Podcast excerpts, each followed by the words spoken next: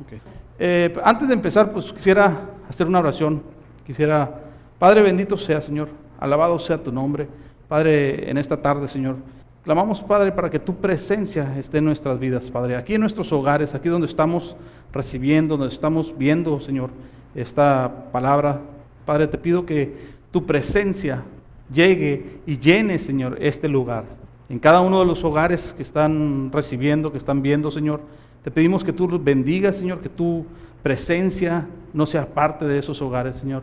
Pedimos, Señor, por aquellas personas que están pasando por situaciones difíciles, por pérdidas de empleo, por, por, este, por enfermedades. Padre, te pedimos que tú obres, Señor, que tú traigas una, una, una solución a cualquier situación. Todo eso lo pedimos, Señor, en tu nombre, en el nombre de Jesucristo. También pedimos, Señor, que prepares nuestra mente, prepares nuestros corazones para recibir tu palabra. Y Padre, que no, que esa, esa palabra, Señor, no caiga a un desierto, sino que caiga en una tierra fértil, Señor, y que produzca frutos al ciento por uno. Pedimos, Señor, que tu presencia sea la que habla nuestras vidas, que tu espíritu, que tu, tu, que tú, Señor, sea quien habla, Señor, y no mis pensamientos. Padre, en el nombre de Cristo, Señor, bendice a cada una de las personas que reciben tu palabra. En el nombre de Cristo Jesús, gracias, Padre. Gracias, Hijo. Gracias, Espíritu Santo. Amén, amén y amén. Bueno, la palabra que les traigo le puse yo como nombre, seamos un ejemplo de obediencia. Esta me hizo reflexionar cómo llegué hasta a, este, a esta palabra. En, un, en el grupo de oraciones tenemos el grupo de oraciones, recordarles que tenemos el grupo de oraciones todos los días a las 6.15. Y este, un día nuestro pastor hizo una pregunta y nos hizo la pregunta de, ¿qué, si estuviera Jesucristo aquí en este momento, qué consejo crees que te, que te daría? Entonces ese, ese, esa pregunta me hizo un poco meditar en en realidad qué sería el consejo que Jesucristo nos daría a nosotros como, como sus hijos. Eh, y también pensar en las situaciones que están pasando ahorita muchas personas. Este, digo, y, yo creo que todas las familias hemos tenido de algún modo una situación, una situación que, que, que ha ocasionado cierto tipo de pues problema, digamos, una muerte de un ser querido. Este, mi esposa, su, mi, suegro acaba de fallecer. Y pues veo que en muchas familias están siendo afectadas por el problema del coronavirus, ¿no? del COVID. Pero también vemos una economía pues tambaleante, una economía que se está desmoronando y, y vemos como muchas personas están perdiendo trabajo, están perdiendo eh, las, pues, o sea, ha, habido muchos, muchas situaciones difíciles, ¿no? Eh, ahí por, por, los mensajes, ahí por la página nos llegan mensajes, yo creo que diario nos llegan mensajes pidiendo por, que, por oración por situaciones difíciles, de veras, unas situaciones difíciles que está pasando las personas y, que, y, nadie está exento a, a pasar por esas situaciones, ¿no? Entonces, cuando estamos en esas situaciones, cuando estamos pasando por problemas ah, financieros, por problemas donde perdemos a un ser querido, que para nosotros, digamos, nosotros debemos de entender que cuando eso pasa, pues tenemos esperanza, tenemos una esperanza que muchos que están allá afuera no tienen. Y cuando te haces esa pregunta, si tú te hicieras esa pregunta cuando estás pasando por esas situaciones, ¿qué haría Jesucristo? ¿Qué te diría Jesucristo en una situación como esta? Yo creo que la obediencia sería la clave del consejo que Jesucristo nos pudiera dar, ¿no? Entonces, eso fue lo que el pensamiento que me, hizo leer, leer ah, escudriñar un poco la palabra y llegar hasta este punto. Ahora, siempre, siempre la respuesta que nuestro Señor puede traer o la que, la que el Señor, nuestro Dios nos puede dar a través de su palabra, o aún a través de un sueño, a través de una, de una profecía, pues siempre va a ser la mejor respuesta que puedas tener, o la mejor solución a cualquier problema que, que vayas teniendo. Eh, ahora, cuando tú recibes un mensaje, cuando tú recibes una palabra, este, pues muchas veces no hacemos caso o hacemos caso omiso de lo que el Señor nos está pidiendo. Muchas veces hacemos lo que nosotros pensamos que es lo mejor. Muchas veces hacemos lo que ah, el consejo que mejor, mejor nos venga, aun cuando vaya en contra de lo que el Señor te está pidiendo que hagas. Entonces, eh, si vamos a la palabra y voy a leer un pasaje, el pasaje está en Lucas 5, del 1 al 7. Y dice así la palabra de la nueva traducción viviente. Dice, cierto día, mientras Jesús predicaba en la orilla del mar de Galilea, grandes multitudes se abalanzaban sobre él para escuchar la palabra de Dios. Jesús notó dos barcas vacías en la orilla porque los pescadores las habían dejado mientras lavaban sus redes. Al subir a una de esas barcas, Jesús le pidió a Simón, el dueño de la barca, que la empujara al agua Luego se sentó en la barca y desde allí enseñaba a las multitudes. Continuó el 4. Cuando terminó de hablar, le dijo a Simón, ahora ve a las aguas más profundas y echa tus redes para pescar. Maestro, respondió Simón, hemos trabajado mucho durante toda la noche y no hemos pescado nada, pero si tú lo dices, echaré las redes nuevamente. Y esta vez las redes se llenaron de tantos peces que comenzaron a romperse. Un grito de auxilio atrajo a los compañeros de la otra barca y pronto las dos barcas estaban llenas de peces y a punto de hundirse. Ahora, quiero, en este pasaje, quiero que usted imagine el tiempo en el que estaba sucediendo.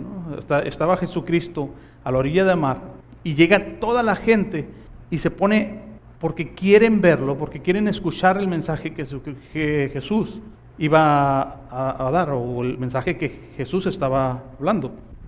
Esto estaba sucediendo porque Jesús había estado haciendo señales o, milagros y las personas en realidad querían escuchar. O sea, querían escuchar, era, era, era así como que lo más grandioso que estaba pasando, ¿no? Y ellos querían ser partícipes de eso, ¿no? Ahora vemos aquí personas que estaban en la orilla del mar, a las cuales Jesús les estaba hablando. Y también vemos las personas que estaban en la barca, pues recuerda que habían, dice, estaban, estaban limpiando las redes cuando Jesús les dijo que movieran la barca para poderse subir. Entonces había personas en la barca que estaban dentro de la barca, que estaban también escuchando el mensaje. Y cuando Jesús termina de, dar ese mensaje, voltea y le, y le da una orden, pero esa orden no llegó a los que estaban en la orilla del mar. Esa orden llegó solo a los que estaban en el barco y esa orden llevaba un destinatario, era, era para Simón. Entonces, cuando la orden llegó a Simón, lo escucharon probablemente nomás Simón y los que estaban alrededor de Simón ahí dentro de la barca. Ahora, la, petición de Jesús o la orden que Jesús dio de ir a aguas profundas, probablemente haya sacudido el razonamiento lógico de Simón. Simón decía que acababan, o sea, estaban limpiando las redes porque ya estaban preparándose para descansar. Habían trabajado toda la noche, estaban cansados este, entonces ya habían, ya habían dejado de trabajar, estaban preparando las redes para el próximo día, O la próxima noche. Y ahora, Simón era el dueño del barco. Quizás Simón era el que más sabía de pesca de los que estaban ahí alrededor. Entonces, cuando Jesús viene y le dice, hey, quiero que vayas y eches tus redes o sea, ve a aguas profundas y echa tus redes. Eso implicaba que Simón tenía que volver a utilizar esas redes que estaban limpiando, que todos los que estaban trabajando con Simón tenían que volverse a subir al barco, tenían que volver a, ir hacia el mar profundo, después de una noche donde no habían encontrado nada. Entonces, para Simón, me imagino, ¿no? Me imagino que para Simón, Simón reconoció a Jesús como el maestro. Él, dijo, ¿sabes qué? O sea, el Señor en realidad es el maestro, o sea, lo reconocía como maestro. Y dijo, iré, pero solo porque tú lo dices. Pero yo me imagino, no sé, cuando, cuando, estábamos, cuando estábamos niños que, que nos mandaban, nuestros papás nos, mandan, nos mandaban a la tienda y uno estaba viendo, no sé, la caricatura o la película que, que estaba viendo, ¿no? Y, y, y, lo mandaban a uno a la tienda y iba porque reconocía la, de quién venía la orden, ¿verdad? Uno reconocía que el papá te estaba mandando y que la autoridad ahí era el papá. Y aun cuando uno no quería, iba pateando piedras y todo, pero ahí, ahí iba uno, ¿no? Entonces, me imagino que eh, algo similar ha de haber pasado, ¿no? Simón, porque aún hacía medio regañadientes, dijo, iré, Señor, porque tú lo dices. Y fue y echaron las, redes y, vino una gran bendición a consecuencia de eso. Y dice que gritaron, ¿no? Gritaron que se, pidieron auxilio porque era demasiado los peces que estaban ah, cayendo en las redes, que hasta se estaban reventando las redes. Ahora, los cristianos en todo tiempo, en todo momento, a pesar de cualquier situación, debemos de estar listos para obedecer. Debemos de tener la actitud que Simón tuvo. Aun cuando vaya en contra de lo que nosotros pensamos, aun cuando, cuando, cuando parezca que es imposible, si Dios te dice que hagas algo, más vale que obedezcas. Ahora, la obediencia es el deseo que nos permite crecer. Y vemos en 1 de Pedro 2, 2 al 3 de la nueva traducción viviente, dice, como bebés recién nacidos, deseen con ganas la leche espiritual pura para que crezcan a una experiencia plena de la salvación. Pidan a gritos ese alimento nutritivo, ahora que han probado la bondad del Señor. El Señor siempre va a estar dándote órdenes, pero siempre porque quiere lo mejor para ti. No lo hace porque porque te quiere hacer enojar. Así como un padre cuando te dice, hey, limpia tu cuarto. Aquí tengo mis dos hijas, así que no, cuando, cuando uno les dice eso a los hijos, pues no es para hacerlos enojar, es para, es para reforzar una enseñanza, ¿no? Es para que, es para un crecimiento, para que tengan un crecimiento, un buen crecimiento. Este, ahora, Dios quiere que nosotros crezcamos en estatura quiere que, no nos quedemos estancados, que no nos quedemos en la orilla, porque fíjense, de los que estaban en la orilla, yo quisiera, no sé, me, gustaría solo imaginarme, y hago una pregunta así para que usted se la haga también. ¿Cuántas personas de las que estaban en la orilla, que fueron a escuchar a Jesús, que no escucharon esa orden, cuántas de esas personas pudieron haber también estado cuando estaban gritando, crucifíquenlo. Porque recuerden que cuando, cuando Jesús llegó, ah, lo, recibieron, lo recibieron de una manera, pero cuando estaba frente a, frente a Pilatos, había gente que, estaba gritando que lo crucificaran. Decía que todos. Entonces, ¿cuántas de esas personas habrán visto las maravillosas, o sea, todas las bendiciones, todos los milagros, todas las cosas que Jesús estaba haciendo, y aún así no creyeron o no quisieron obedecer las enseñanzas del Señor. No quisieron obedecer porque iba en contra de lo que ellos creían. Y dos, de los personajes que, a los que, en los que nos podemos, podemos indagar o podemos escudriñar. Por ejemplo, Pedro. Pedro fue uno de los personajes que estuvo obedeciendo al Señor, aun cuando se equivocaban. Este, pero él miró unas cosas maravillosas. Por ejemplo, pudo caminar en el agua. ¿Por qué? Porque, o sea, es algo que ninguno de los otros hicieron. ¿Recuerdan cuando Jesús iba, entró a la ciudad y que le dijeron, que les preguntaron si pagaban impuestos? Pedro se le adelantó, dice, Pedro fue y le preguntó, Señor, ¿qué piensas de, los, que, de, los impuestos y todo? Le dice el Señor, bueno, para que no, se, para que no estén hablando, ve y pesca un, ve y agarra un pescado, ve y tira tira tu caña de pescar, saca el pescado y el primero que saques, ábrele la boca y va y saca dos monedas de su boca. O sea, nomás, nomás ese tipo de cosas, solo Pedro las experimentó. Ahora, Pablo, Pablo fue uno de los perseguidores de la iglesia. Ahora, Pablo perseguía a la iglesia porque él creía en Dios y porque amaba al pueblo de Dios, a lo que él consideraba el pueblo de Dios, ¿no? Y entonces él perseguía, justificadamente perseguía a la iglesia. Pero cuando él tuvo una experiencia con Jesucristo, cuando Jesucristo fue y se le presentó, y cuando le, Jesús, dice, dice Pablo que él recibió enseñanza de Jesucristo. Entonces, cuando él recibió esa enseñanza, hubo una transformación total, pero el amor que él sentía por el pueblo fue transformado.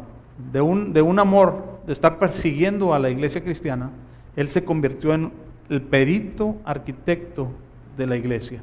Él, las enseñanzas que, dio, que Jesucristo puso en Pablo, en una de las cartas, eh, Pedro dice, yo, no, no, comprendo muchas de las cosas que Pablo habla, pero porque eran enseñanzas que venían directamente de Jesucristo. Entonces, vemos en la vida de, de Pablo cómo Pablo en realidad entendió el cambio que debía hacer, obedeció lo que tenía que obedecer. Y eso fue lo que marcó el ministerio de Pablo. O, bueno, sí, las, si vemos las cartas del Pablo, siempre están exhortando a que seamos mejores, a que, a que vayamos, a que obedezcamos, a que no dejemos de, de creer, a que no, o sea, siempre nos exhorta a crecer. Ahora, él está haciendo eso porque él recibió una enseñanza. Ahora, si vemos en Romanos 13 del 11 al 12, nueva traducción viviente dice, esto es aún más urgente porque ustedes saben que es muy tarde. Permítanme, ahí está. Ahora, nuestra vida debe reflejar nuestro compromiso con Dios. Romanos 13 del 11 al 12 dice, esto es aún más urgente porque ustedes saben que es muy tarde. El tiempo se acaba. Despierten porque nuestra salvación ahora está más cerca que cuando recién creímos. La noche ya casi llega a su fin. El día de la salvación amanecerá pronto. Por eso, dejen de lado sus actos oscuros como si se quitaran ropa sucia y pónganse la armadura resplandeciente de la vida recta. lo que Pablo vivió, el cambio de la vida de Pablo, lo que significó en Pablo el ser alcanzado por la gracia inmerecida, ese fue el detonante de la relación y de la predicación que Pablo continuó. Ahora, si vemos cuando Pablo, Pablo exhortaba de una manera fuerte, y, precisamente si nos vamos a Gálatas en 3, 1, 5, en la nueva traducción viviente dice, ay Gálatas tontos, ¿quién los ha hechizado? Pues el significado de la muerte de Jesucristo se les explicó con tanta claridad como si no hubieran visto morir en la, como si como si lo hubieran visto morir en la cruz. Ahora, fíjense, eso se lo estaba diciendo Pablo a los Gálatas, pero yo creo que nosotros, nosotros hemos visto películas, pues yo creo que todos hemos visto películas de, la crucifixión de Jesucristo. ¿Has visto una película de la crucifixión de Jesucristo? Sí. ¿Y qué te parece? ¿Eh? ¿Qué, sientes cuando miras la, la... ¿Qué sentías? Pues, pues se siente feo, ¿verdad? Porque estás viendo cómo están crucificando a Jesucristo. Entonces, nosotros de cierta manera tenemos la Biblia, se nos ha explicado, lo hemos visto, lo hemos presenciado a través de películas, pero lo hemos presenciado y eso debería marcar nuestras vidas de una forma que, o sea, el sacrificio que Jesucristo hizo, lo hizo por ti, lo hizo por mí. Y, más que nada, la, la cosa es personal. Jesucristo hizo un sacrificio, Él murió en la cruz y lo hizo por mí. Y usted debería estar haciendo, diciendo lo mismo. Entonces, cuando uno le da la importancia al sacrificio de Jesucristo, nuestros esfuerzos no pueden sustituir el sacrificio de Jesucristo. O sea, no, por, no porque yo me creo mejor que otros, no voy a cambiar. No porque yo sienta que, que mi actitud debe de ser así. No, no, no. Dios Jesucristo está pidiéndote que cambies tu forma de ser, que cambies tus actitudes, que cambies, que cambies, y nos exhorta a que seamos mejores, a que nos esforcemos y que seamos valientes, y la palabra de Dios nos, nos pide, o sea, nos, nos ordena muchas cosas. Entonces la obediencia debe de ser una de las cosas que marcan nuestra vida como cristianos. En Gálatas 3, del 1 al 5, eh, número 2 dice, déjenme hacerles una pregunta. ¿Recibieron el Espíritu Santo por obedecer la ley de Moisés? Claro que no. Recibieron el Espíritu, Espíritu porque creyeron en el mensaje que escucharon acerca de Cristo. Vamos a el número 3, dice, ¿será posible que sean tan tontos después de haber comenzado a vivir la vida cristiana en el Espíritu? ¿Por qué ahora tratan de ser perfectos mediante sus propios esfuerzos? ¿Acaso han pasado por tantas experiencias en vano? No puede ser que no les haya servido para nada. Les vuelvo a preguntar, ¿acaso Dios les da el Espíritu Santo y hace milagros entre ustedes porque obedecen la ley? Por supuesto que no, es porque creen en el mensaje que oyeron acerca de Cristo. Ahora, ¿podemos creer en el mensaje y no obedecer? Le pregunto. Allí en la orilla, en la orilla del mar, están aquellos que se quedaron por la seguridad de haber recibido la palabra, pero nunca experimentaron la bendición de estar en la barca haciendo caso a las órdenes de Jesús. La palabra de Jesús desde la orilla puede llenarnos de gozo, puede darnos consuelo, puede darnos esperanza, puede guiarnos a la salvación. Ahora, la salvación es algo sumamente importante para todos los que vamos a ser arrebatados, llevados a la presencia de Dios en ese día. Pero en la orilla, ahí en la orilla del mar, también están nuestros deseos, nuestra naturaleza, nuestras distracciones, las comodidades. Son cosas que nos pueden apartar de la presencia de Dios. Ahora, esto es una exhortación para que busquemos, busquemos no quedarnos en la orilla. Hay cristianos, hay personas cristianas, hermanos, que se conforman con quedarse en la orilla, con escuchar el mensaje. El mensaje de Dios llega hasta nuestras vidas para que obedezcamos, para que lo pongamos en acción, para que busquemos agradar al Señor. Ahora, yo le pregunto, ¿habrá algún aspecto, alguna actitud que necesite cambiar en su vida usted? Ahora, Gálatas 5, del 25 al 26 de la nueva traducción viviente dice, ya que vivimos por el Espíritu, sigamos la guía del Espíritu en cada aspecto de nuestra vida. No nos hagamos vanidosos, ni, ni nos provoquemos unos a otros, ni tengamos envidia unos de otros. Lo que la palabra de Dios nos habla, como les decía, me lo habla a mí. No es para lo que yo, cuando el Señor está hablando, cuando alguien te está hablando de la palabra de Dios, no es para que yo me ponga a pensar, ah, mi hija necesita esa, esa palabra, o mi otra hija es la que necesita esa palabra. No, es para que yo, es cuando Dios está hablándome a mí, es para que yo ponga en práctica esas, esas, palabras, para que yo empiece a obedecer, para que los cambios lleguen a mi vida. Ahora, las palabras de que Jesús nos, nos habla a través de los evangelios deben de estar así como que resonando nuestras vidas para que haya un cambio en nuestra conducta. Por ejemplo, Mateo 16, del 24 al 27, este lo tomé de la Biblia de las Américas, dice, entonces Jesús dijo a sus discípulos, si alguno quiere venir en pos de mí, niéguese a sí mismo, tome su cruz y sígame, porque el que quiere salvar su vida la perderá, pero el que pierde su vida por causa de mí la hallará. Pues qué provecho obtendrá un hombre si gana el mundo entero, pero pierde su alma. ¿O qué dará un hombre a cambio de su alma? Porque el Hijo del Hombre ha de venir en la gloria de su Padre con sus ángeles. Entonces recompensará a cada uno, escuche esto, según su conducta. Nuestra conducta, hermano, tiene mucho que ver, tiene mucho que ver la recompensa que el Hijo del Hombre traerá ese día glorioso. Entonces, para nosotros cambiar nuestras conductas, para nosotros hacer un cambio verdadero, tenemos, tenemos que obedecer. La obediencia, la obediencia es parte fundamental del crecimiento de su vida y de mi vida.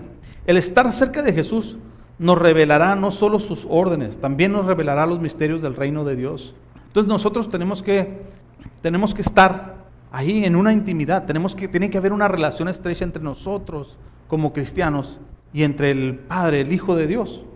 Porque Él fue el que se sacrificó por ti, Él fue el que se sacrificó por mí.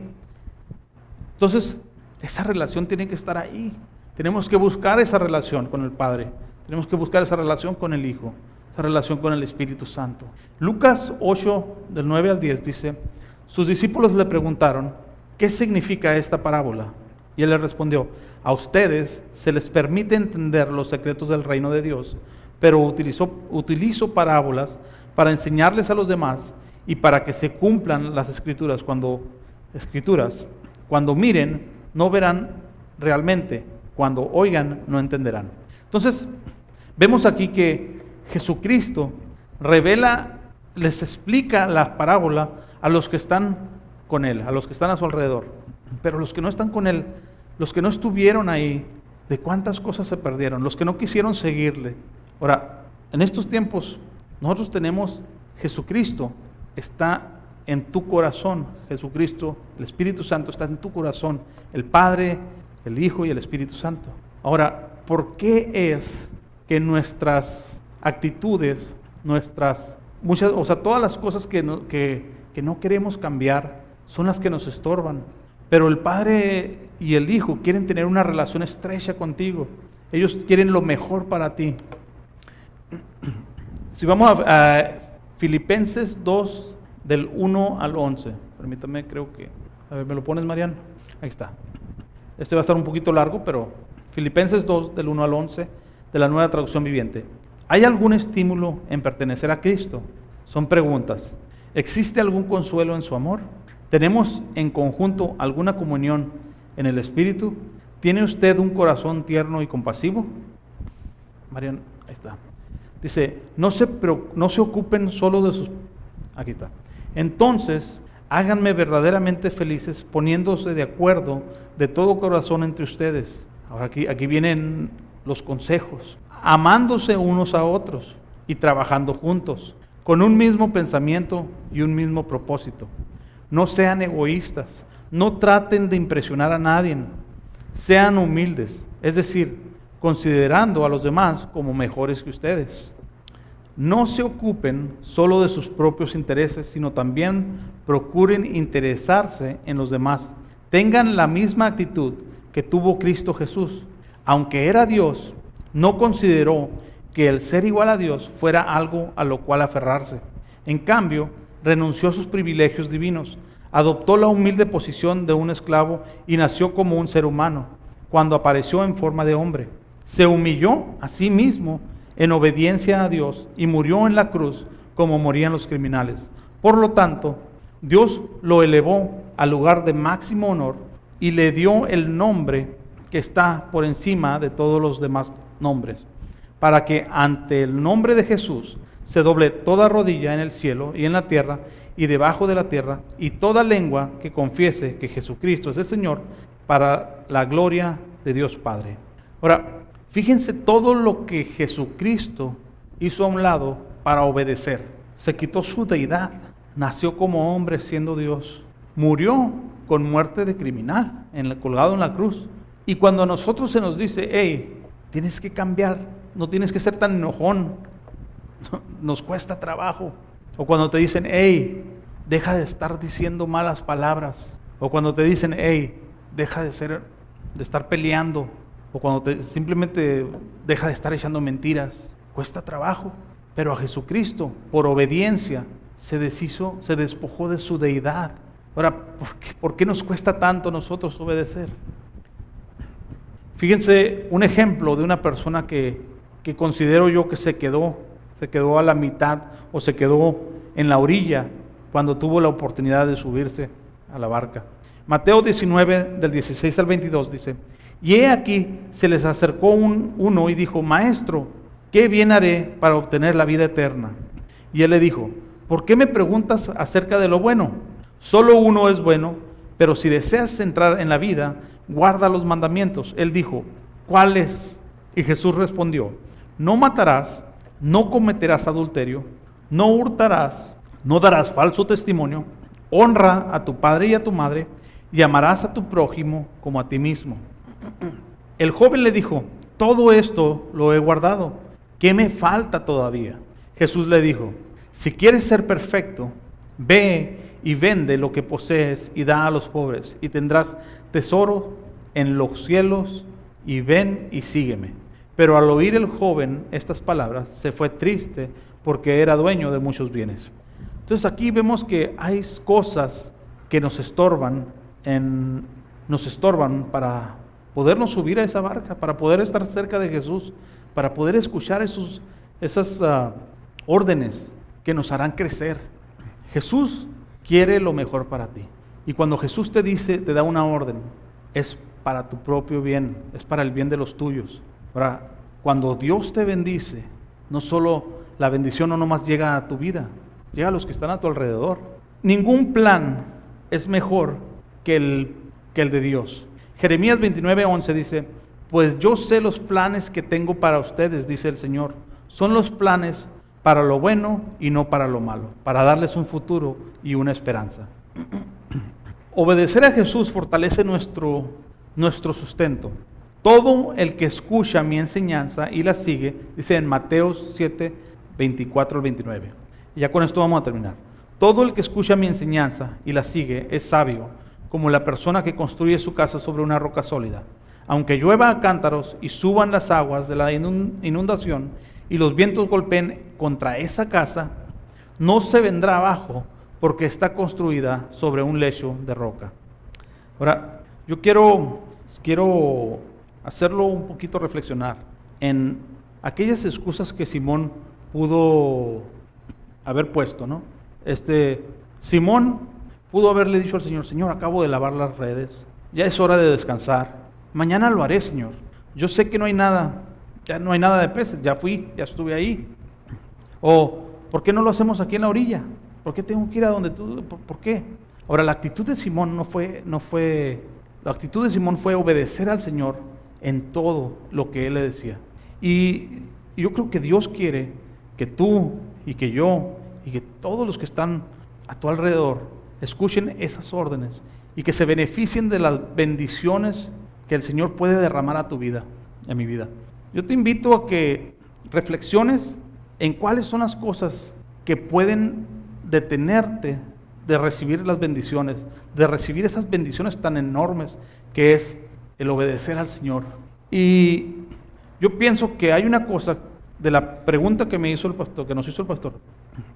Hay una cosa que el Señor siempre va a estar pidiendo de nosotros, es que nos esforcemos, que seamos hallados dignos delante del Padre, que nosotros no, no, no, demos, no, no dejemos la guardia abajo, que siempre escuchemos sus, sus palabras, que siempre estemos al pendiente de lo que Él nos quiere decir. Pero eso solo viene cuando hay una comunión con el Padre, cuando hay una comunión con el Hijo. Si hemos estado fallando en eso, pues solo, simplemente pídele al Señor, pídele al Señor que, que, que te ayude, que te ayude a reflexionar en esto.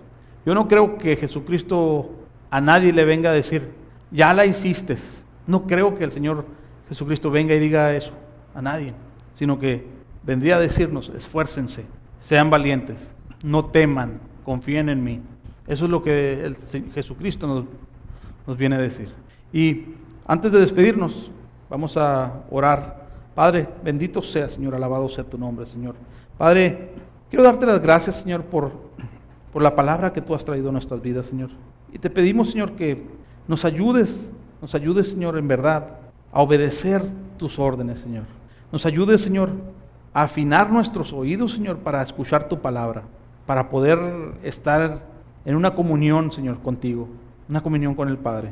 Ayúdanos, Padre, a ser mejores cada día, pero solo para ti, Señor. A no considerarnos mejores que otros. Ayúdanos a ser humildes, Señor. Ayúdanos a buscar, Señor, tu presencia en todo momento. Padre, yo te pido por cada una de las personas que están escuchando esta palabra, Señor, que tú traigas una bendición especial a sus vidas. Si hay una necesidad, Padre, en la vida de ellos, yo te pido por cada uno de ellos, Padre, tú cubre toda necesidad que haya en sus vidas, si es financiera, si es espiritual, si es una física, Señor. Padre, yo te pido que derrames, Señor, una bendición, que traigas sanidad, Señor, en aquellos que están pasando por, por enfermedades, Señor. Que traigas, Señor, una un trabajo para aquellos que están batallando, que acaban de perder sus trabajos, Señor. Padre, hazles, Padre, confiar en ti, Señor. Háblales, Padre, dales esas órdenes que están pidiendo, Señor. Que nuestros oídos estén preparados para recibir, Señor, tus órdenes, Padre. Padre, en el nombre de Cristo, en tus manos pongo a cada uno de estas familias representadas, Señor. Cada uno de los que están viendo, cada uno de los que están escuchando, Padre. Padre, en el nombre de Cristo Jesús te lo pedimos, Señor. Amén, amén y amén. Hermanos, que Dios les bendiga, que tengan un excelente fin de semana.